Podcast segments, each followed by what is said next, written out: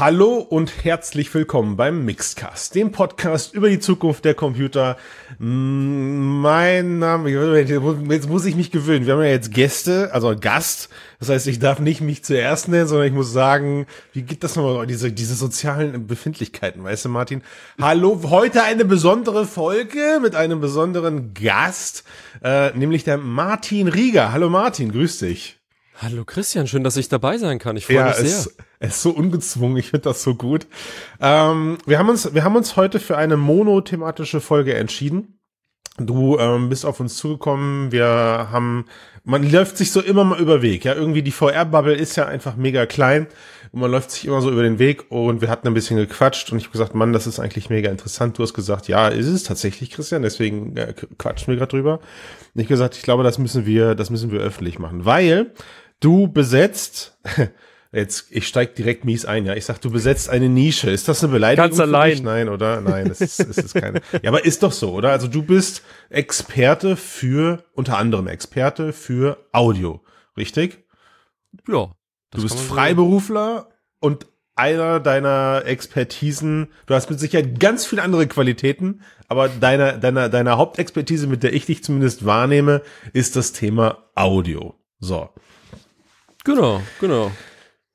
Wie bist du dazu gekommen? Warum Audio? Warum, wie, entscheidet man, wie entscheidet man sich dazu, so, okay, ich mache jetzt einen auf Sound? Ja, ich glaube, ich habe schon immer gerne irgendwie mit Sound gearbeitet, dass wie das dann so ist bei den meisten Tonleuten. Ich habe eigentlich ganz am Anfang noch Filmmusik gemacht, äh, bis ich irgendwann gemerkt habe, ich kann gar nicht den ganzen Tag Musik machen. Das ist voll anstrengend. Also es gibt Leute, die können den ganzen Tag da irgendwelche Stücke komponieren und so und äh, stellt sich raus, ich gehöre nicht dazu, mach's aber immer noch so nebenbei ganz gerne. Ja. Und ähm, irgendwie habe ich nie den Sinn drin gesehen zu sagen, wow, ich mache jetzt einfach nur Musik des Musikwillens, weil das jetzt so toll ist, sondern ich fand es eh viel spannender, schon immer Sound in den Kontext Kontext zu bringen, der irgendwie neu ist, der irgendwie etwas, etwas, etwas anders macht als zuvor. Und dann bin ich eben vor sieben Jahren auf einmal äh, in, in eine VR-Brille gestolpert ah, okay. und ähm, dann hat sich das Bild so um mich herum gedreht und ich dachte, oh ja. oh mein Gott, ich sehe die Zukunft, aber ja. ich habe sie noch nicht gehört. Ich dachte ja. mir so, Moment, wieso ist der oh, Ton nur Stereo boah, den oder Satz, Mono? Den Satz bringst du aber noch nicht zum ersten Mal. Ich habe sie gesehen, aber noch nicht Na, gehört. Nein, das war, war gerade alles der war sehr gut. Okay. Ach so, das ist meine Standardfloskeln, die ich dann ja, immer so droppe. Nein, Tipptopp. Ist ganz organisch natürlich. Ich lese auch nicht ab. Ähm, genau. Und äh, so dachte ich mir so, das, das ist, glaube ich, jetzt mein Ding, weil ich kann mhm. die Aufnahmen dafür machen, ich kann die Postproduktion dafür machen. Und äh, ich berate dann auch ganz gerne, ja, wie kann man denn noch gestalterisch den Ton nutzen? Ähm, und auch technisch, was hat das für Herausforderungen? Und so buchen mich halt die Leute eben von Projekt zu Projekt, weil sie froh sind, dass da jemand an Bord ist, der das jetzt nicht zum ersten Mal macht, sondern irgendwie schon seit ja. über sieben Jahren nichts anderes macht. Und ich habe auch seitdem wirklich alle ganz normalen Jobs wie Podcast Podcast-Produktion oder Filmproduktion abgesagt, weil ich mir dachte, hey, da ist so viel zu lernen bei diesen immersiven Medien. Mhm. Gerade auch für diesen immersiven Sound ähm, mhm. lerne ich auch selber immer noch dazu. Deswegen, ja, ist das jetzt zu meinem Leben geworden, denke ich. Und muss ich, und, und muss ich da jetzt irgendwie nochmal unterscheiden, äh, wenn ich, wenn, wenn wir von Ton und von Sound sprechen, dass du vielleicht, also ich muss dich fragen, machst du dann nur mehr Musik, machst du nur mehr Soundeffekte, also äh, was sagt man, FX, ne, sozusagen, ähm, ja. Äh, oder macht man beides? Also muss man, muss man sich da in deinem Berufsfeld entscheiden, um irgendwie, also wie, wie läuft das?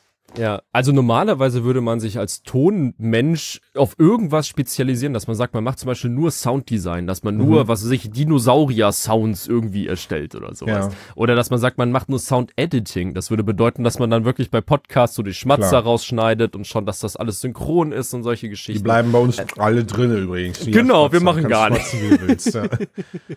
und äh, so würde man sich normalerweise im professionellen Umfeld, äh, zum Beispiel bei Filmen oder im Radio oder so, entscheiden, eher auf ein Bereich. Aber die meisten Tonleute, die können natürlich auch alles so, so ein bisschen. Aber das macht aus Business-Sicht gar nicht so viel Sinn, weil sonst hast du halt einen Bauchladen und sagst, ja, okay, du kannst jetzt hier Podcast machen, du kannst ja auch einen Film machen, du kannst auch keine Ahnung was machen und dann konkurrierst du halt mit, mit, mit Tausenden von Leuten, die das wahrscheinlich sogar besser machen, weil sie halt den ganzen mhm. Tag eben nichts anderes machen. Das ist ja mhm. immer dieser schmale Grad zwischen Expertise und irgendwie äh, ein Grundwissen zu haben. Aber tatsächlich macht es in dem Bereich, den ich jetzt abbilde, diese ganzen speziellen Projekte, auf der Brille, macht das schon Sinn, weil die Projekte mhm. sind groß genug, als dass ich sie alleine stemmen kann.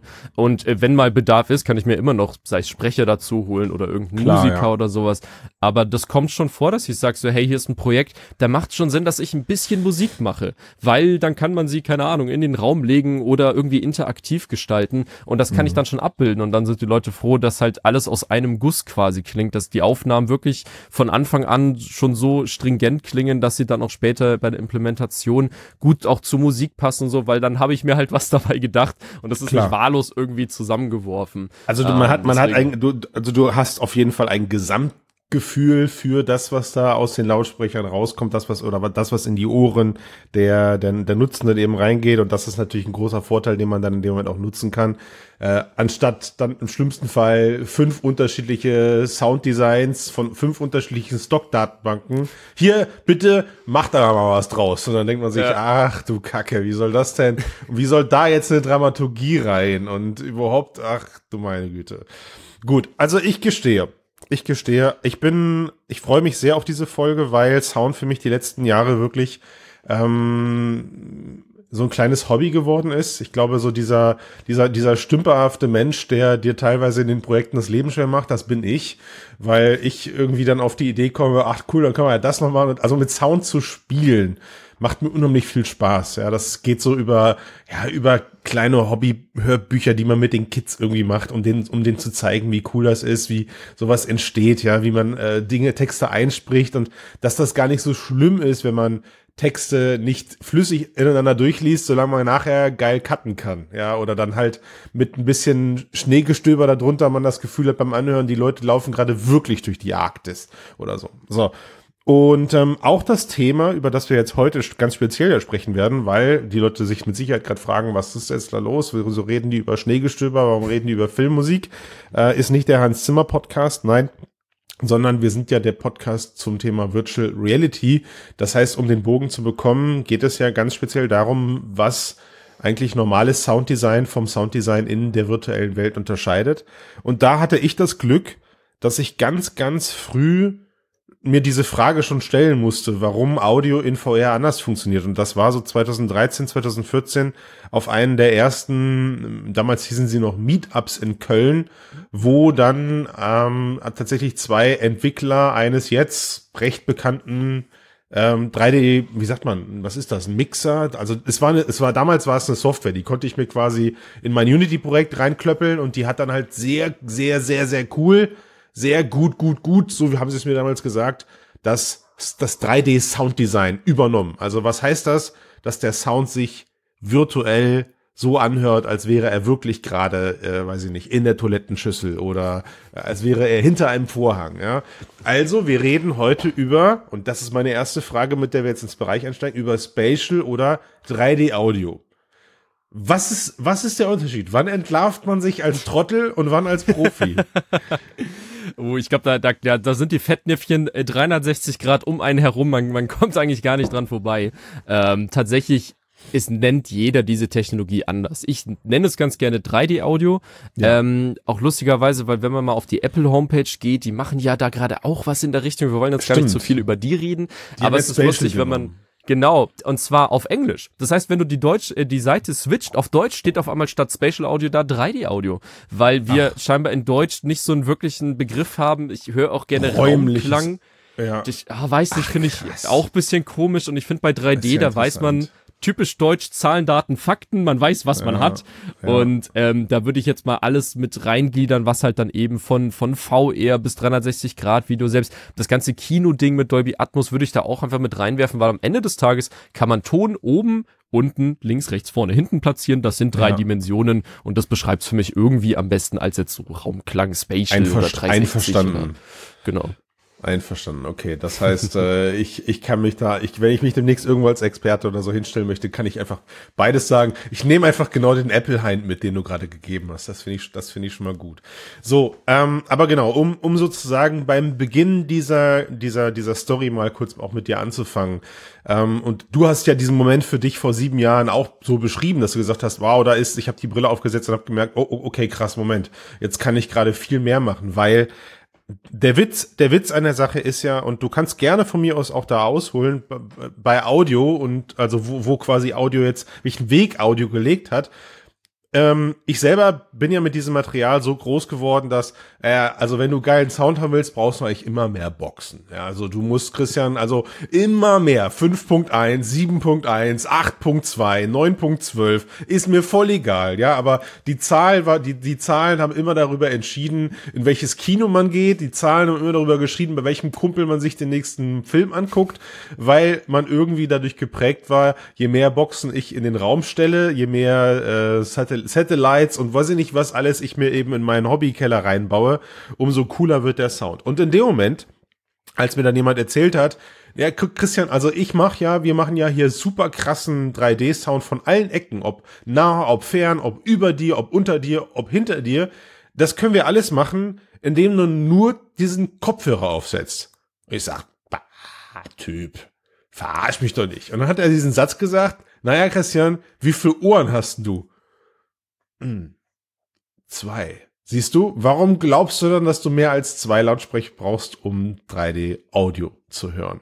Und das war für mich der, der Klickmoment, wo ich dich jetzt frage, wie hast du diese Soundentwicklung da mitgenommen für dich? Und, und, und wie würdest du, wie würdest du das nuancieren? Wo würdest du da unterscheiden, wie sich der Sound verhält und, und entwickelt hat in den letzten Jahren?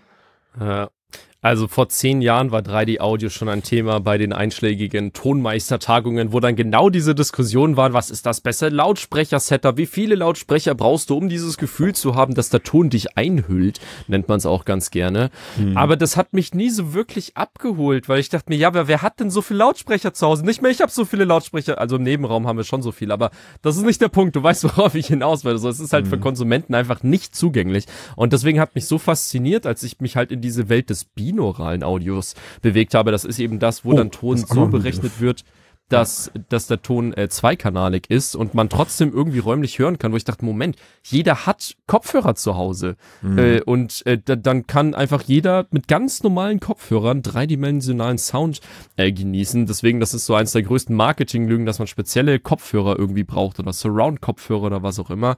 Aber ähm, das ist gar nicht unbedingt der Fall, außer man sagt, man will jetzt irgendwie auch Head-Tracking dazu haben. Da wird es dann speziell. Das ja. ist so, was die letzten Jahre äh, eingebaut wird in, in äh, besagte äh, Apfelprodukte. Auch wenn man noch gar nicht genau weiß, was macht man denn jetzt damit. Aber da, da braucht man dann wirklich spezielle Geräte, dass man ja dieses Klangbild auch um sich herum interaktiv anpassen kann, wie man es etwa aus 360-Grad-Videos kennt. Aber sonst, long story short, es reichen ganz normale Kopfhörer, um in Genuss von 3D-Sound zu kommen, aber der Sound muss halt gut gemacht sein. Und ich glaube, das ist das, was die Leute eher verwirrt, dass sie sich oft gar nicht sicher sind, ja, ist das jetzt 3D oder ist es nicht 3D? So, mhm. ja, das ist auch schwer zu messen eigentlich. Also, naja, ist, also ist es nicht, ist es nicht auch so ein bisschen dieser, dieser, schon dieser Unterhaltungsindustrie geschuldet, dass man halt ähm, eigentlich damit, also wenn man nicht mit, mit Kopfhörern groß wird, sage ich jetzt mal, ja, sondern wenn man so ein bisschen, äh, ja, ich bin ja nicht audiophil, ich bin weit weg davon, aber wenn man halt irgendwie dann doch beim Filme gucken irgendwie Wert auf, auf guten Klang gelegt hat oder sowas, dass man halt auch durch, durch das Kino oder so immer so ein bisschen suggeriert bekommen hat, ja, das Einhüllen finde ich eine gute Beschreibung, ja, das Einhüllen geht halt möglichst mit vielen Boxen, aber eigentlich ist es ja total absurd. Also was man ja gerade, was man da versucht ist, man hat, man hat diese beiden tollen Organe, oder ist es ein Organ, das Ohr? Also man hat diese, ne, man hat diese beiden tollen Dinger hier am, am Kopf, links und rechts, und dann sitzt man aber eben mit äh, 200, 300, 400, 500 Leuten gemeinsam in einem Kinosaal, guckt halt straight nach vorne und eigentlich ist das ja quasi dann eher die, die fast schon die technische Kunst gewesen, da irgendwie ein möglichst räumliches Erlebnis zu, zu zaubern, weil man halt diese ganzen Restriktionen hat, ähm, die einen als Sound Engineer da aufgebürdet werden, nämlich wie kriege ich jetzt auch in die hinterste Ecke des Kinosaals irgendwie tollen Sound, ohne dass die Leute das Gefühl haben, sie hören gerade aus dem Jugo-Telefon. Und dann kommt plötzlich VR um die Ecke und alles, was du brauchst, ist Kopfhörer, weil, du hast da gerade dieses magische Wort gesagt, weil du natürlich jetzt plötzlich den kompletten Kopf auch in Echtzeit tracken kannst. Und das war der magische Moment, bei dem es dann für dich auch passiert ist, oder wie muss ich mir das vorstellen? So kann man es nennen, weil sonst war immer so dieses Kundengespräch, ja, also um diesen tollen Sound hören zu können, müsst ihr nicht nur viel Geld ausgeben, ihr müsst doch erstmal zu mir ins Studio kommen, äh, damit ihr das dann hören könnt und ihr könnt es dann auch nur da hören. Also ich kenne da Kollegen, die immer drauf beharrt haben, ja, kommt zu mir und kommt zu mir. Dann denken sie, ja, aber weiß ich nicht. Und auf einmal konnte ich auch quasi die VR-Brille einfach in den Rucksack packen, damit irgendwie zu Leuten gehen oder auf Messen. Und dann fand zwar auch jeder irgendwie, ah ja, 3D-Sound interessant und so, aber es konnte sich eigentlich niemand was drunter vorstellen stand. Und das ist eigentlich heute immer noch ein Problem, dass keiner so genau weiß, was mache ich und wieso. Aber hm. wenn man es dann mal gehört hat, so, ah, oh, man hört dann hier jemand von hinten und man dreht sich dann da um und dann kann man der Story viel besser folgen zum Beispiel. Ja. Dann macht es bei den Leuten Klick. Also immer darüber zu reden ist schwer, aber wenn man es gehört ja. hat, auf ganz normalen Kopfhörern oder der VR-Brille, dann verstehen es die Leute. Das ist, also das ist ein guter Punkt, dann verstehen es die Leute. Ich überlege gerade, ob es vielleicht doch nicht schlecht gewesen wäre, wenn Ben mit dabei gewesen wäre, weil wir vielleicht zwei, drei Schritte weiter schon weitergegangen sind. Wir sollten uns, glaube ich, noch mal ganz kurz die Ruhe nehmen, wenn wir das nicht gemacht haben und diesen binauralen, diesen 3D-Sound erklären. Also was da, was da eigentlich passiert. Ja, wovon, wovon reden wir gerade, liebe, liebe Hörenden draußen? Also ganz vorweg, dieser Podcast hier ist weder binaural noch 3D noch sonst irgendwas. Er ist sogar eigentlich Mono und zwar dann als Stereo auf eure, auf eure linken, rechten Kopfhörer umgewandelt, weil der Martin und ich, wir beide haben nur ein Mikro. So, und ich weiß nicht, ob, ob, du, ob du ein Stereo-Mikro hast. Ich hab's nicht. So. Ja, tatsächlich hätte man das sogar machen können. Das habe ich ja schon ein paar Mal gemacht im Podcast. Aber das, das ist, das machen wir dann das bitte nächste nicht, Mal. Bitte nicht, so, genau so. Also, Sonst crasht das, hier das, alles. Das, das, heißt, wir haben, das heißt, wir haben eine Audioquelle, die wir jetzt einfach doppelt auf die Ohren legen. So, das ist, glaube ich, das, das ist, ja, das ist äh, Kindergeburtstag. Wo wir genau. jetzt aber hinwollen, und was, was, was unser Ziel ja für, für unsere VR-Bubble ist, für unser, für unser Metaverse, für unser Whateververse, wie auch immer ihr das zukünftig nennt oder wie es die letzten Jahre war, ist es ja, dass man möglichst tief in diese Anwendung hineingesaugt wird. Und das passiert. Welcher, welcher Mensch hat das gesagt? Sound ist bla bla bla Prozent. Äh, wer war das? das? George. Ich, oh, ich weiß, ich weiß es wirklich gerade nicht. Wirklich? ist er wirklich George Lucas? ja, ja, Lukas. Ja. Okay, alles klar, Lukas. Aber ich habe also ich habe diesen Satz schon irgendwo mal gehört, ne, dass man sagt halt, wie viel? 50 Prozent? Was hat er gesagt? Ja, der, er sagt der Motion Picture Experience 50 Prozent, aber ich gehe so weit und würde sogar sagen, in du VR erhöhst. kann es auch mehr sein. Sisse, Sisse, Martin erhöht auf 51. 51. Boah. Also, also ist, ist, es ist aber wirklich so, ne? Logischerweise, ähm, ja. wenn du, wenn du dir, also wenn du dir das so vorstellst, der Christian spielt jetzt ein Horrorspiel in VR, dann ist das erste, was ich mache, den Ton komplett aus, weil dann halte ich's aus. So, ich mache also dann, weil dann habe ich keine Angst mehr. Also, sobald der Ton läuft. Aber kriegst du gar nichts von der Story ich, mit. Du läufst einfach nur durch die, die Gegend voll. schreiend. Ja, ist egal. Dann, nein, ich schreie auch gar nicht. Ich gehe dann einfach leise da durch. Dann kommt plötzlich so ein Pixelbrei angelaufen, der will mir ins Leder. Ich denke mir, ach, lustig. Ich habe euch gar nicht gehört und dann hacke ich die kaputt.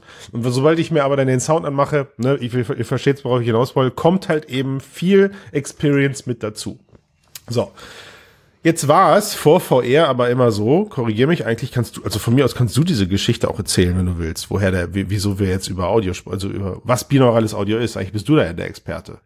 Ja, kann ich gerne machen. Ja, ich würde vielleicht da so, oh, anknüpfen, wo du, wo du bei, äh, ja. bei Mono aufgehört hast und dann ja, bauen wir Stück für mal. Stück unsere, unser, unser Audiohaus zusammen. Gerne. Ja. Also, ähm, Mono hast du richtig erklärt, das ist aktuell einfach ein Audiokanal, aber weil wir dann eine Kopfhörer nutzen, wäre es ja doof, wenn nur auf einem Ohr der Ton kommt, deswegen kommt auf dem anderen Ohr einfach nochmal das gleiche Signal. Das passiert bei Stereo auch, ne? Man hat links, rechts, man hat zwei Audiokanäle, aber man hat eigentlich immer nur das Gefühl, dass entweder der Ton ganz links oder ganz rechts am Ohr ist. Man hat nie das Gefühl, dass der Ton irgendwie um einen herum ist, dass er jetzt von vorne, hinten, oben oder unten kommt. Und diesen mhm. Höreindruck versucht man eben mit diesem binauralen Audio zu erzeugen. Und da gibt es genau zwei Möglichkeiten Möglichkeiten, diesen Klangeindruck zu erzeugen, indem man entweder so ein verrücktes Ohrenmikrofon, ich halte es mal ganz kurz in die du Kamera. Hast es? ist das cool. Sorry für alle Leute, die gerade kein Bild haben. Man kann es sich vorstellen wie so eine Schaufensterpuppe, wo man quasi in die Ohren Mikrofone getan hat und das bildet dann den menschlichen Hörapparat ab. Und wenn man sich das dann anhört über Kopfhörer, dann hat man schon 3D-Audio, wenn man das ja. so einfach haben will. Und was jetzt ist das nicht, Jahre äh, du hast, das ist hm? also du hast ja dieses binaurale Audio gerade angesprochen, was ja auch wieder irgend, was ist das dann? Das ist eine nicht interaktive Form. Also ich habe, weil da gibt es etwas, das heißt Barbershop. Ey, kennst du den Barbershop? Boah, ich, ich guck mal, ob oh ich yeah, den drunter packen darf. Wird schon ganz tolles Ding. Und korrigier mich, aber der wurde ja auch so aufgenommen. Ne? Das heißt, da wurde eine Schaufensterpuppe oder ein Kopf in die Mitte des Raums platziert und die Leute sind analog, also alles ganz analog in irgendeinem Raum, um dieses Mikro herumgegangen und dadurch, dass die Aufnahme aus diesen zwei Ohrmuscheln im Prinzip ausgenommen wurde, hat man ein sehr nahes, realistisches Geräusch erarbeitet.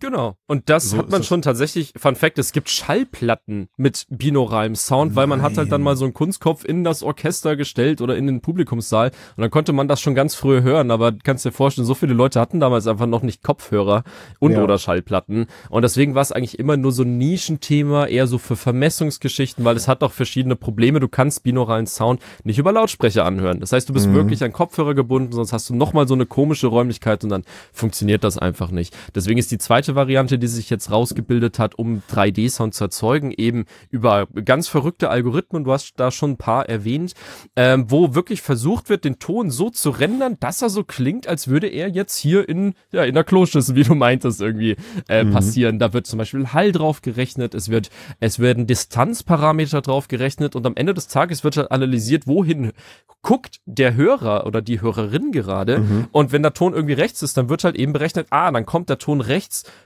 vor dem linken Ohr an, es ist auch lauter und es hat auch so eine andere Filterung, weil die Ohrmuschel ja auch eine gewisse äh, äh, äh Filterform hat und mhm. so kann man dann künstlich diesen 3D-Sound äh, erzeugen. Aber du kannst dir vorstellen, in der Realität ist das alles nicht ganz so einfach, aber mhm. so ist eigentlich das Prinzip, wie man dann versucht, diesen 3D-Sound für Kopfhörer zu erzeugen und ich sage immer ganz gerne, man vergisst, dass man Kopfhörer trägt, weil der Ton wird eben nicht mehr hier irgendwie im Kopf wahrgenommen, man nennt es wirklich im Kopf Lokalisation, sondern man hat eher das das Gefühl, dass der Ton von außen kommt und äh, dann spricht man dann von Externalisierung. Dann haben wir gleich noch einen Fachbegriff gelernt. Alles klar, ähm, und das ist das, was mit. man dann als 3D-Audio äh, bezeichnen würde, dass der Ton eben von außen kommt, einen einhüllt.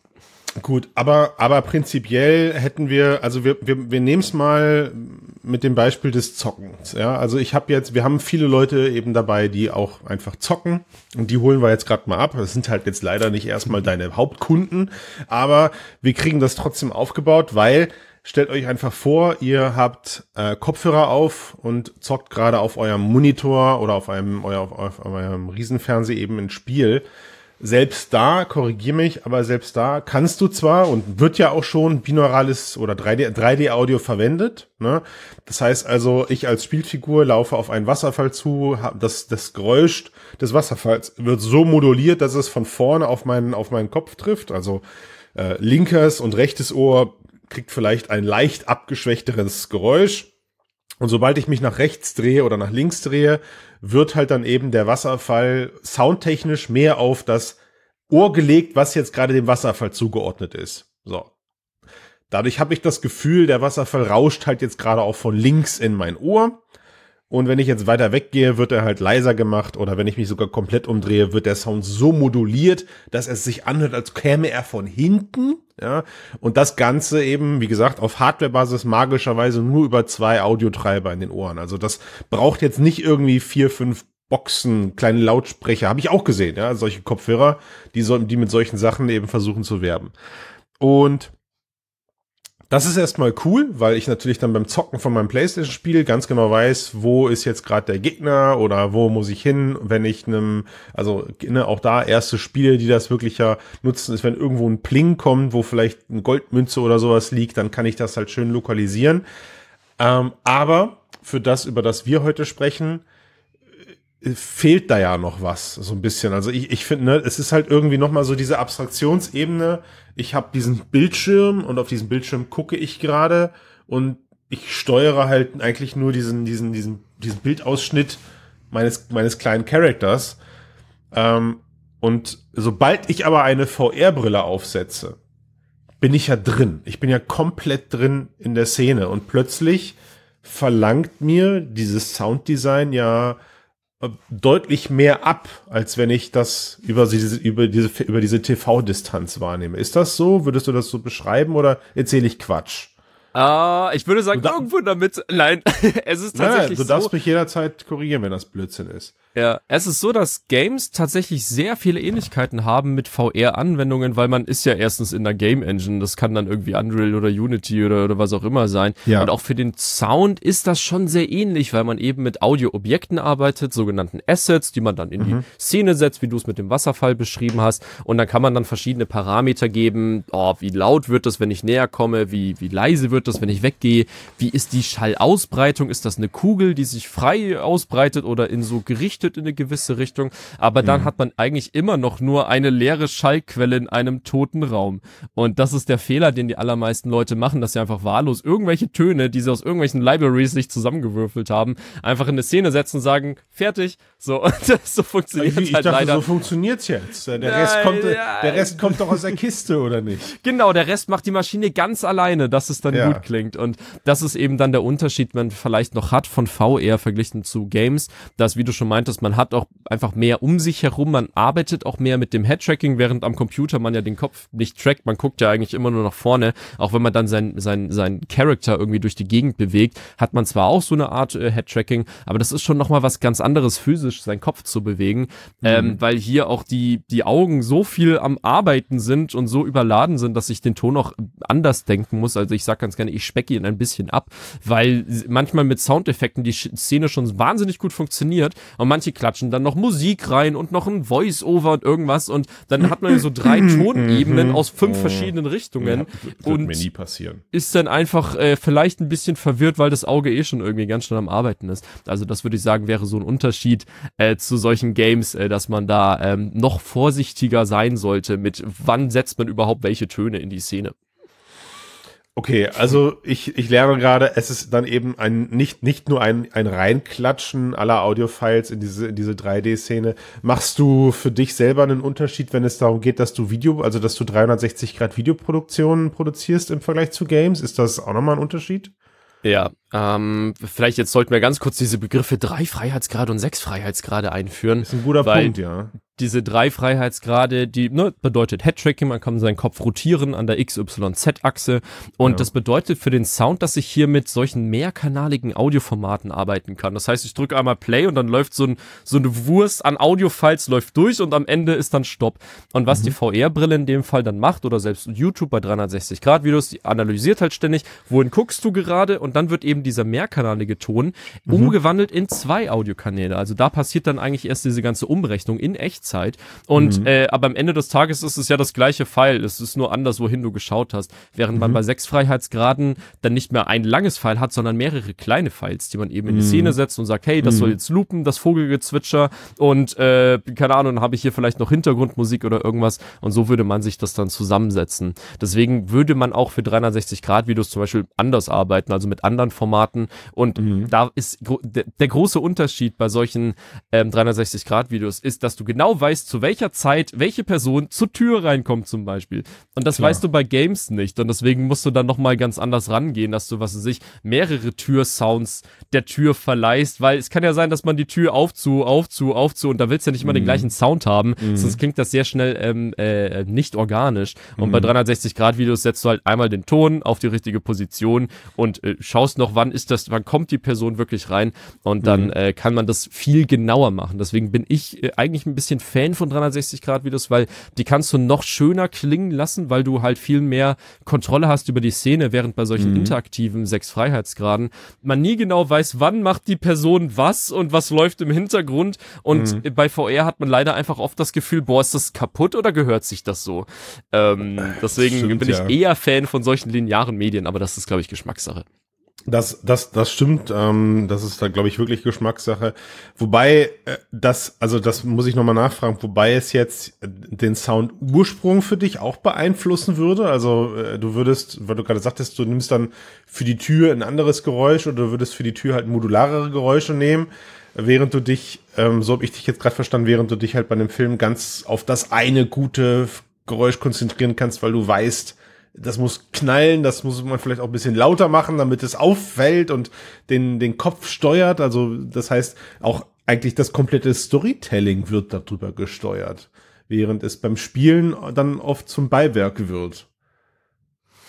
Hm, ich würde sagen, dadurch, dass man offensichtlich mehr Freiheitsgrade hat, ist es ja. einfach noch komplexer, was du mit dem Ton machen kannst, weil, ne, wenn du dich auf einmal auf den Ton zubewegen kannst und wegbewegen und so Sachen, muss man halt echt überlegen, oh Gott, wie nutze ich da den Sound jetzt überhaupt? Und zwar, man muss immer diesen schmalen Grad finden zwischen genug Töne in der Szene zu haben, die sich auch irgendwie ineinander einbetten, dass man nicht das mhm. Gefühl hat, boah, der Ton, das sticht jetzt irgendwie raus und der greift überhaupt nicht zu dem und man braucht auch so einen gewissen Kontext, eine gewisse Räumlichkeit, dass man versteht, wo bin ich denn jetzt eigentlich überhaupt, dass man eben nicht den Eindruck hat, man ist hier in einer leeren Szene oder so. Ähm, deswegen, ja, da muss man noch eigentlich komplexer arbeiten, aber ich, ich weiß gar nicht, bei Games, die sind ja auch eigentlich recht äh, Storytelling-lastig und ähm, am Ende hängt es von der Experience ab. Also mhm. ich, ich sage auch ganz ehrlich, es gibt Experiences, da sagst du, ich, ja, da braucht man jetzt nicht unbedingt 3D-Sound, mach deine Musik drunter und ist okay. Mhm. Aber es gibt dann doch sehr viele Experiences, wo ich dann sagen würde, hä, wieso habt ihr jetzt gar keinen Sound genutzt? Was, was ist da los bei euch? Und ähm, da gibt's glaube ich, viele Gründe, die du auch schon miterleben durftest. Also was, was, was, was passiert denn bei dir so, wenn du jetzt an, an feine Nuancen denkst oder an, ähm, an das, was du in den, in den also wenn du VR-Games jetzt mal betrachtest, wo war denn da so die, die, ohne jetzt Namen nennen zu wollen, aber was passiert, wenn du ein Negativbeispiel empfindest und was passiert, wenn du ein richtig gutes, wo du merkst, okay, fuck, da kann gerade ich sogar noch was lernen. Also, wie äußert sich das bei jemandem, der tagtäglich mit Sound zu tun hat? Ich, ich, also wenn, wenn jemand schlechten Ton macht, dann rufe ich da gleich an und nein, okay. beschwer mich. Nein. Ja, das ist okay. Zum Glück hast du nichts von mir gehört. nee, ähm, ach, ich ich, glaube, ich habe so eine kleine Liste irgendwie für mich, wo so Experiences sind, wo ich denke so, oh, das haben die gut gemacht. Ich meine, du hast eine gerade genannt, diesen Virtual Barbershop ist jetzt keine VR-Experience, ja. aber sehr ähnlich äh, in, in Bezug dazu ist eigentlich Notes on Blindness. So, die haben vor sechs Jahren oder was eigentlich sehr viel sehr richtig gemacht und das mhm. ist immer noch ein Ding, wo ich denke, ja, das würde ich so empfehlen, weil mhm. die Geschichte erzählt, wieso achtet man überhaupt auf den Ton. Man muss jetzt nicht so darauf hinweisen, hey, hör mal hin, hör mal hin, sondern mhm. man macht es automatisch, weil ja der visuelle Reiz ein bisschen ausgeblendet wird und in den Hintergrund kommt. Man hat die Story gut genutzt, man hat die Infrastruktur einfach von einer, äh, ich glaube, es sind sogar nur drei Freiheitsgrade Experience ausgenutzt. Und mhm. ähm, dann wird dann ein Schuh draus. Und die allermeisten Experiences, die ich dann höre, die nicht so gut gemacht sind, die haben halt gefühlt erstmal das Bild gemacht und dann gesagt, so, jetzt vertonen wir das. Und dann ja, haben genau. sie halt irgendwie so ein, da ein Feuer und hier irgendwie ein Türknarzen und gesagt, fertig. Mhm. Ähm, und äh, ich finde, man kann aber mit Sound noch, äh, eigentlich sollte man noch mit Sound viel früher früher auch in diese, in dieses Storytelling, in die, in die User Experience irgendwie mit reingehen, weil ich schon so viele Experiences gesehen habe, wo sie dann so Pfeile in die, in die Szene reinmalen, damit die Leute sich auch ja umdrehen und verstehen, ah, hier hinten spielt eigentlich die Musik, wo ich das mir denke, ja, das ja. hätte man halt viel schöner über den Ton lösen können, dass man einfach, keine Ahnung, hört, eine Person kommt jetzt da oder vielleicht lässt man sogar Musik aus der Richtung spielen. Das ja. nehme ich auch ganz gerne als Stilmittel, dass die Leute verstehen, ja. ah, hier spielt die Musik, ne? Und ähm, das sind dann so Sachen, die mir auffallen. Das sind eigentlich immer die gleichen Fehler, dass die Töne entweder nicht ineinander greifen, weil sie halt aus irgendwelchen Libraries genommen wurden. Ich nehme da immer noch so ein bisschen und, und, und misch sie halt vor, dass sie mhm. schon mal so ausgeglichen klingen. Dann, dass mhm. halt gar keine Räumlichkeit da ist, also zum Beispiel eine Halligkeit. Du hast immer das Gefühl, die kleben Töne im Gesicht, weil Boah, sie ja, halt eben nicht richtig in, in die Szene gesetzt wurden und äh, man wird irgendwie entweder überladen von Tönen oder es klingt nach einer leeren Szene. Und da gibt's natürlich auch viele Möglichkeiten, wie man das dann kompensieren könnte.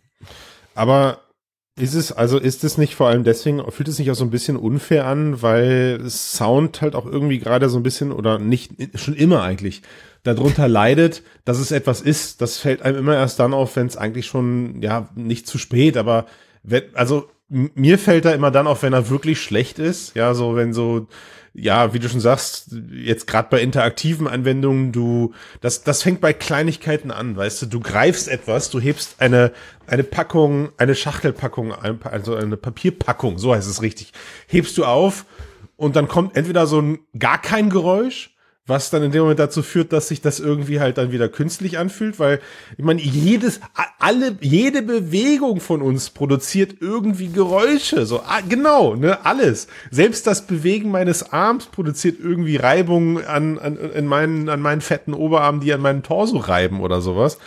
Und ähm, jetzt gibt es nicht viele VR-Spiele, die das auch umsetzen. Eines, wo es mir zuletzt wirklich positiv aufgefallen ist, war Horizon Worlds für die PlayStation. Da haben tatsächlich sogar deine Armbewegungen unterschiedliche Geräusche. Also je nachdem, ob du schnell oder langsam deinen Arm bewegst, hörst du so Fand ich sehr, sehr gut. Ähm, aber es ist halt irgendwie gefühlt, so ist es die Frage, wie viel Leidensweg du da jetzt halt schon hinter dir hast oder hoffentlich auch nicht oder welche Sachen du schon bewahrt hast. Es fällt einem halt immer irgendwie erst auf, wenn man dann halt, ja, wenn es zu spät ist. Ne? Und oft ist es ja so, die Leute können dann nicht beschreiben, was passt jetzt gerade nicht. Sie sagen so, ja, irgendwie äh, fehlt. Und dann sagst du, ah, okay, warte mal, ich klapp mal hier und da und pack mal da noch einen Sound drauf und dann sagen die, ah ja, alles klar, das, das war's. So. Ja. Also Real Talk, Ton ist schon ein echt undankbarer Beruf manchmal. Also ich glaube, da braucht man schon ein dickes Fell. Man wird schon gerne mal vergessen. Man Lass wird uns das ändern, ins, verdammt. Nimmt nicht ins Budget reingeschrieben oder so Sachen. Ja, bitte. Deswegen ja. bin ich hier, weil ich glaube, ja. wenn, wenn ich nicht über Ton rede, macht es irgendwie sonst gefühlt fast keiner. Ja. Und äh, deswegen, das ist tatsächlich ein Ding weil, und das kam dann auch so nach Jahren, ja, woher sollen die Leute denn wissen, wie mhm. gut der Ton klingt, wenn sie ihn noch nicht gehört haben? Mhm. Weil ich war mhm. total lange agro, oh, wieso habt ihr nicht Ton genutzt und oh, wieso klingt das so schlecht und so. Ist ja mhm. klar, weil ich höre das ja nochmal mit ganz anderen Ohren als die und du hast ja schon gesagt, so, naja, die wissen irgendwas stimmt nicht, aber können gar nicht genau abstrahieren, ja, was stimmt denn nicht? Und da mhm. kann ich dann reingehen und sagen, ja klar, weil hier irgendwie Musik zu laut, man hört gar nicht dass die Sprache oder Distanzen oder was auch immer stimmen hier einfach nicht. Warum ist, und, da, warum ähm, ist das so? Warum, warum kann der Mensch diese Soundsache so, so schwer beschreiben? Hast du da Ideen zu? Ja, weil tatsächlich, ich glaube, es ist ein ganz, ganz langer Lernprozess, mal zu hören und mal drauf zu achten, ja, was ist, was passiert denn da jetzt eigentlich? Was höre ich da? Und bei mir ist das Berufskrankheit, so dass ich eigentlich gar nicht mehr normal Musik hören kann, weil ich muss immer drauf achten, oh, wie sind die Drums gemischt? Was macht der Sänger da gerade? Ist da halt drauf oder nicht? Und mhm. das, das mache ich halt ganz automatisch und ich glaube, da muss, so krass muss man jetzt natürlich nicht sein, aber man muss mal so langsam ein Gespür dafür bekommen, so was, was gefällt mir an Sound ähm, und wieso und dann auch besten bestenfalls, wie kann ich das dann umsetzen? Aber es ist gefühlt so ein ganz krasser blinder Fleck für gefühlt irgendwie alle Produktionsfirmen, dass einfach irgendwie mit Ton gearbeitet wird, aber gar nicht hinterfragt wird, ja, ist es jetzt gut oder schlecht? Und was mhm. ich da gerne höre, ist, ja, der Kunde hat sich das nicht gewünscht mit Sound. Ist ja klar, Absolut. weil der doch gar keine Ahnung hat, was ja, er will. Ja, kenne ich, ne, kenne ich. Ähm, beziehungsweise, beziehungsweise jetzt äh, abhängig, also unabhängig von den Produktionswegen dahinter, eine Sache, die mir leider auch negativ aufgefallen ist, ähm, ist natürlich oft auf der Art und Weise, wie der Kunde diesen Sound halt konsumiert. Ja, also die Leute haben halt leider auch einfach dann, ja, ich will nicht sagen keinen Anspruch, aber ich sage, sie haben keinen Anspruch.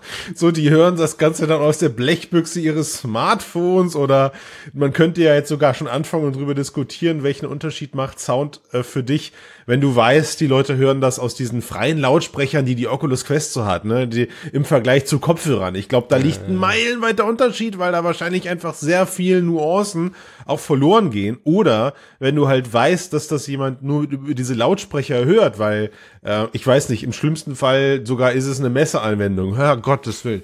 Und dann musst du halt da irgendwie richtig alles raufpumpen, was geht, um die Bereiche auch äh, hervorzuheben. Aber das macht dich ja dann wieder aus. Ne? Also wenn man zu dir kommt und und sagt, hey, ich habe hier eine Anwendung, die ähm, wird in folgendem Szenario gespielt. Oder du musst das erfragen. Du sagst, okay, in welchem Szenario spielst du das ab? Ja, okay, es ist laut.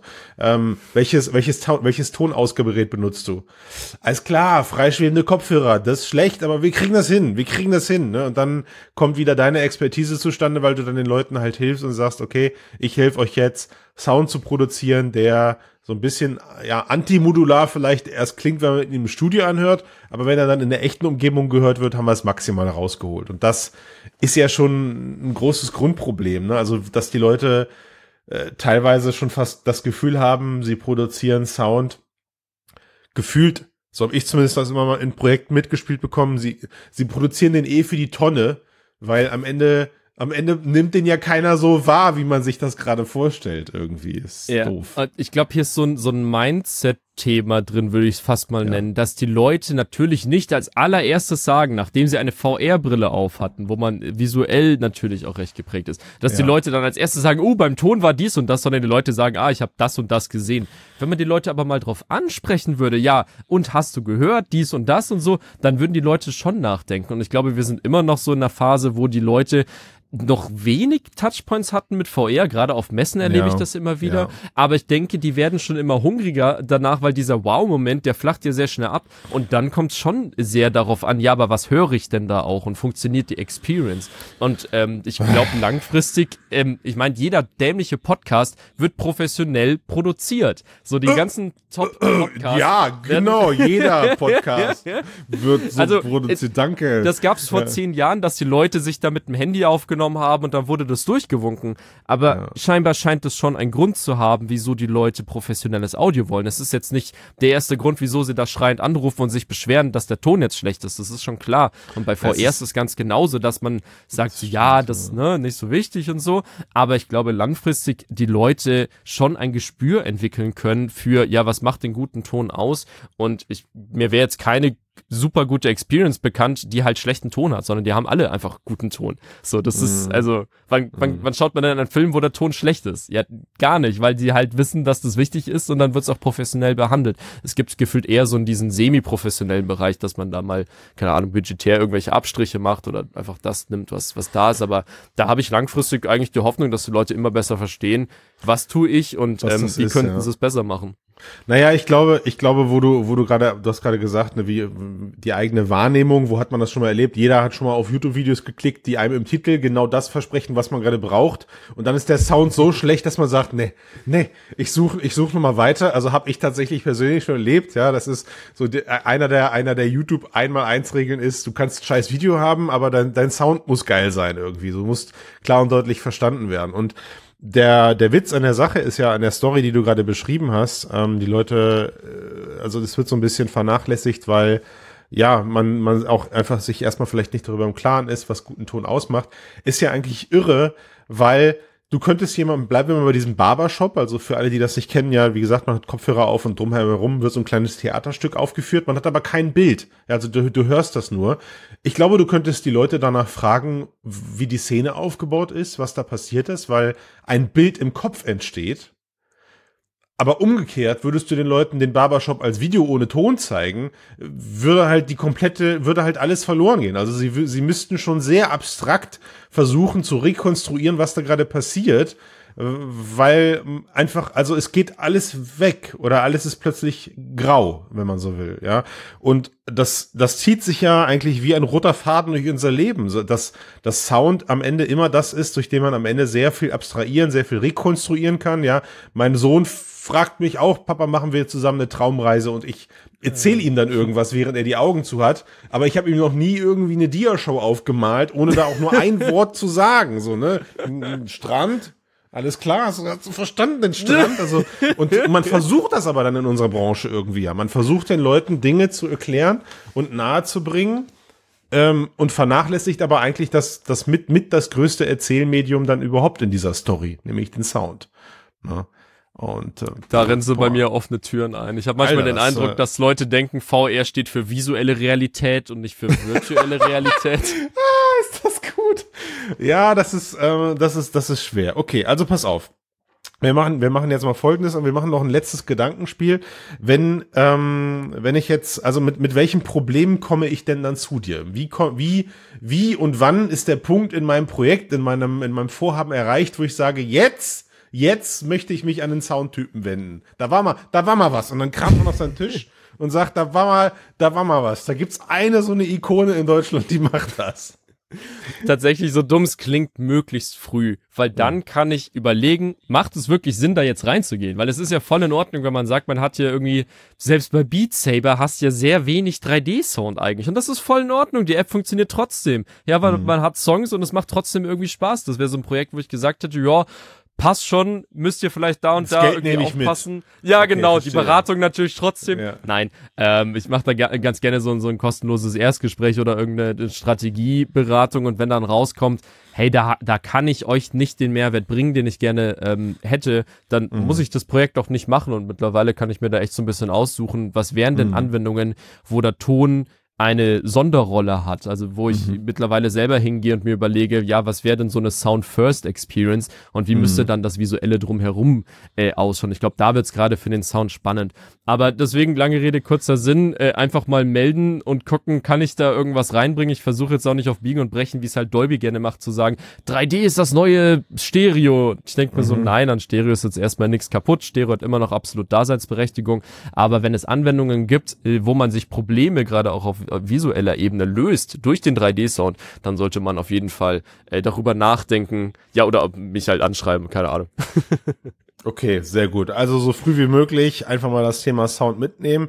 Wie, wie, wie betrachtest du allgemein denn jetzt die Entwicklung auf, auf Endconsumer-Basis zum Thema äh, 3D-Audio? Also glaubst du, dass das bei, bei dir auch was verändern wird? Ne, Du hast vorhin diese Apple-Produkte angesprochen. Also wenn ich jetzt ein AirPod was ein, ein doch ein paar aus AirPods benutze, kann, kann ich ja jetzt in meinem Apple-Gerät sagen, mach mal 3D-Audio und plötzlich passiert da Hacks, Hacks und äh, das ganze Zeug, das ganze Zeug wird dann angeblich in irgendeinem Soundart, in irgendeiner Soundart moduliert. Ganz lustig übrigens, wenn man das beim Autofahren oder beim Busfahren benutzt, dann ist das halt blöd, wenn der Bus um die Kurve fährt. Also ich war, für mich war das so ein Ereignis, wo ich dachte so, ah, kannst du eigentlich nicht bringen. Also auch im ICE funktioniert 3D-Audio mit deinen AirPods. Eigentlich, eigentlich kannst du das, eigentlich willst du das nicht. So, dann habe ich sie ja ausgemacht. Ne? Aber führt das, führt das zu einer veränderten Wahrnehmung auch in deinem Berufsumfeld? Ja, unbedingt. Also ich finde es total prima, dass Apple gesagt hat, wir verstehen, dass 3D-Audio wichtig ist und bauen das jetzt mal in alle Geräte ein, auch wenn wir noch gar nicht so genau wissen, was machen wir denn jetzt damit, weil der Clou ist, dass wir dann softwareseitig dann einfach so Stück für Stück äh, hier den äh, Hex-Hex machen können. Und ähm, das haben sie jetzt auch so schon gemacht, keine Ahnung, dass FaceTime jetzt irgendwie Spatial Audio hat. Man kann ja jetzt, wie du auch schon sagst, Filme angucken. Musik hat mich noch nicht so wahnsinnig überzeugt, aber ich Nein, glaube, null. so bekommen halt Leute einfach Touchpoints mit 3D-Audio, was ja davor trotzdem irgendwie recht schwer zu finden war oder man wusste ja nie, aber wo finde ich das und was ist das und überhaupt. Und jetzt können sie einfach Stück für Stück mal schauen, ah, was macht das Head-Tracking? Ist das was für mich? Und wenn nicht, ist auch gar nicht schlimme. Aber ich finde äh, gut, dass die Leute da ja Berührungspunkte mit haben. Und ähm, ich glaube, wir sind jetzt in so einer Phase, wo 3D-Audio Mainstream wird. Ich traue es mich fast gar nicht zu sagen, aber Boah, ähm, das das, ist ist das, krass, was ne? ich so mitkriege. So, mein Gott, aufs richtige Pferd gesetzt, geil. Also wa warum meinst du jetzt auch ganz konkret, weil solche Apple-Produkte oder die, äh, wie sie jetzt an der Apple Vision Pro, weil sie das Thema auch einfach deutlich präsenter in die Massen bringen können. Also es geht ja, wir haben ja alle gelernt, ne? es geht nicht darum, wer es als erstes erfunden hat, sondern es geht darum, wie du das vermarktest.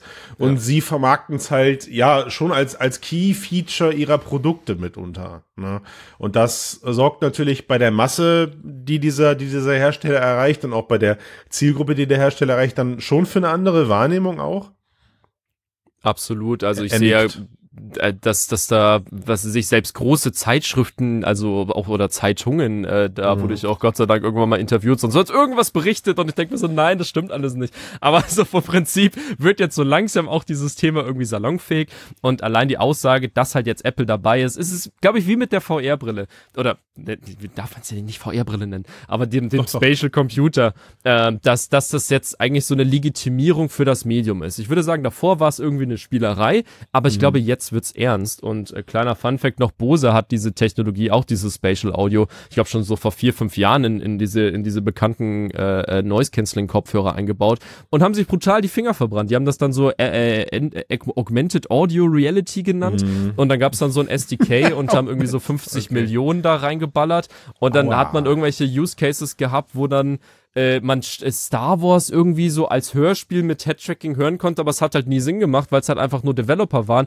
die sich halt jetzt überlegt haben, oh, wir haben jetzt eine eine Technologie, wir müssen jetzt, und wir Ja. haben Geld, wir müssen jetzt irgendwas damit machen. Und dann waren das irgendwie Use Cases, die alle irgendwie nicht so viel Sinn gemacht haben. Und dann hat Bose gesagt, ja, irgendwie, ich glaube, das Medium braucht keiner. Und deswegen war es interessant, dass Apple gesagt haben, ja, wir machen jetzt genau das Gleiche. Und Mhm. ich bin auch wie mit der Implementierung, wie sie es jetzt gemacht haben, echt happy. Man versteht halt sofort, höre ich jetzt Stereo oder höre ich was mehrkanaliges? Ist das jetzt Mhm. Dolby Atmos? Kann ich das Head-Tracking anmachen oder ausmachen? Und gibt den Nutzern einfach äh, die Möglichkeit, ähm, das, das zu genießen. Und wenn es wenn's für, für jemanden nichts ist, ist es ja voll in Ordnung. Und ich glaube, im Hintergrund werden da auch so ein bisschen einfach Daten gesammelt, um zu gucken, sind die Leute schon bereit? Ähm, Naja, aber- nutzen sie aber- das immer mehr? Ja. Aber korrigier mich, Martin, ich glaube, dass zumindest auch diese, diese Apple-Bewegung jetzt ganz konkret auch dazu geführt hat, dass Unternehmen wie Streamingdienste halt auch dann 3D-Audio bei sich anbieten. Ne? Also ich meine, dass Netflix, korrigier mich, aber nur Netflix, glaube ich auch. Wir machen jetzt keine Werbung für Netflix. Ich sage jetzt also nicht nochmal Netflix. Dieser Podcast wird nicht gesponsert.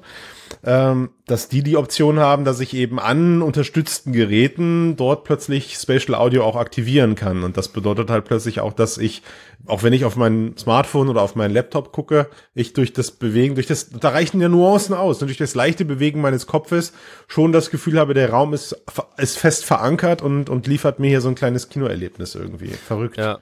Ich habe eine Übersicht tatsächlich, welche Apps unterstützen Spatial Audio auf welchem Gerät. Ich versuche das auch immer zu aktualisieren, aber da kommt man irgendwann nicht mehr hinterher. Aber ich Ist ja glaube, gut erstmal, wenn du nicht Plus hinterherkommst. Ist, ja, ja, ist, ne? Ich glaube, Disney Plus, wie gesagt, ah, ich, wir wollen ja keine Namen nennen. Es gibt viele Ja. Streaming-Dienste, die unterstützen das Ja, jetzt genau, bitte kaufen Sie diese, Bitte diese Streaming-Dienste. Jetzt ihrer Wahl. Abo. Na, aber, aber das, aber das sind ja, das sind ja diese Feinheiten, von denen du gerade sprachst, ne, dass dieses Thema immer mainstreamiger wird. Ne, das wird, ähm, weil, warum? Weil es vielleicht von Leuten gehört wird. Es wird, die Datenanalyse stellt fest, es wird häufig benutzt, es wird gerne gehört. Also entsteht der Anspruch der Kunden und Kundinnen, dass sie sowas halt auch in anderen Diensten haben wollen und entsprechend äh, wird dann halt gebucht so. Ne? Ähm, das ist ja erstmal cool. Ja, das haben wir zuletzt im, im Mainstream gefühlt vielleicht bei 4K gehabt. So, da haben die Leute gemacht, ah, ich will alles 4K nur noch, 4K, 4K, 4K.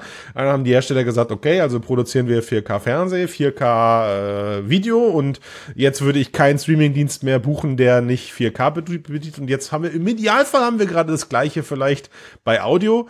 Ähm, bei 3D zum Beispiel hat es nicht funktioniert. Also Video äh, jetzt, ne, wie das, wie, den, visuellen 3D-Eindruck, der ist irgendwie äh, untergegangen.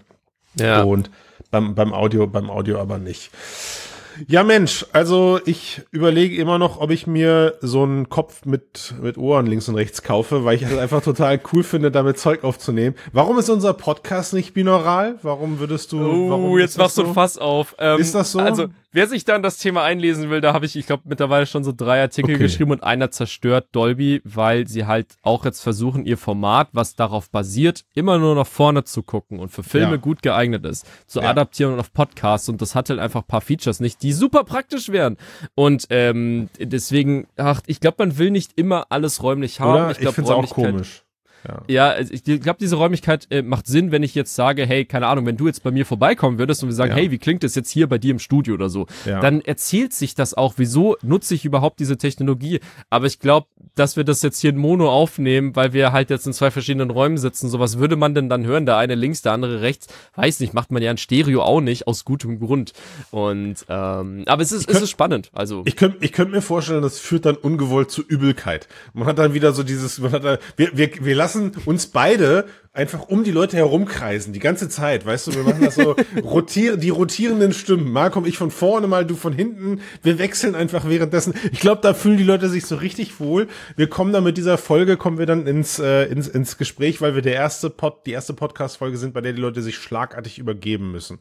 Ich glaube nämlich, ich glaube, das klappt. Ich glaube, sowas kann man erreichen, glaube ich. Hey, du wirst lachen, das gibt es schon. Ja.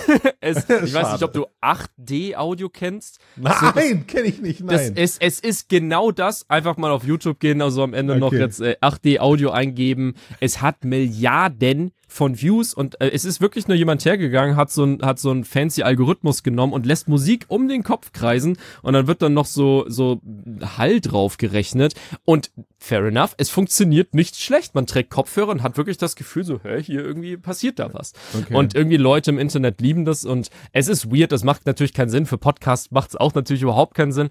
Aber es zeigt irgendwie, dass die Leute Bock haben auf 3D-Audio, aber noch gar nicht so genau wissen, ja, was macht man denn jetzt damit eigentlich? Da noch wer wer wissen möchte, was man damit macht, wie man ja. ist. Den Martin, bitte genau, den einmal, einmal den Martin anrufen. Ich, also ich glaube, dass ich diese Folge für mich, ich werde sie jetzt sacken lassen und eventuell rufe ich dich nochmal an und dann müssen wir nochmal eine Folge machen, spätestens wenn wir äh, dann die ersten Anfragen natürlich jetzt bekommen, die sagen, ich will da mehr von wissen und wir müssen damit weitermachen. Ich danke dir wirklich sehr für deine Expertise. Ähm, ich danke dir auch, das muss ich ja jetzt lobend erwähnen, dass du einer der ersten Gäste bist, bei dem wir einfach loslegen konnten und es gab keine Audioprobleme. Wie cool ist das bitte? yeah! genau, Depp. Einmal, äh, einmal Applaus von meiner Seite und ähm, hat mir sehr Spaß gemacht, dir zuzuhören. Hat mir sehr Spaß gemacht, dir Fragen zu stellen. Und ich kann von mir aus nur versprechen, dass ich in meinen Projekten, die dieses Jahr und nächstes Jahr und übernächstes Jahr auf mich zukommen, deutlich häufiger erwähnen werde, äh, da fehlt noch Sound. Da fehlt noch Sound auf dem Angebot. Lasst uns das nicht vernachlässigen, weil ansonsten verschenken wir hier gerade Potenzial. Das finde ich gut. Wunderbar. Ja, Christian, hey, hat mich total gefreut, dass ich dabei sein durfte, über mein Lieblingsthema reden. Und ich glaube, wenn einfach alle Leute immer ein bisschen mehr jetzt auf den Ton achten würden, ich glaube, dann können wir am Ende des Tages alle profitieren, weil da haben wir alle ein bisschen bessere Experiences. Und ich glaube, das wollen wir doch. das ist so. Vielen Dank, Martin. Mach's. Ciao, ciao.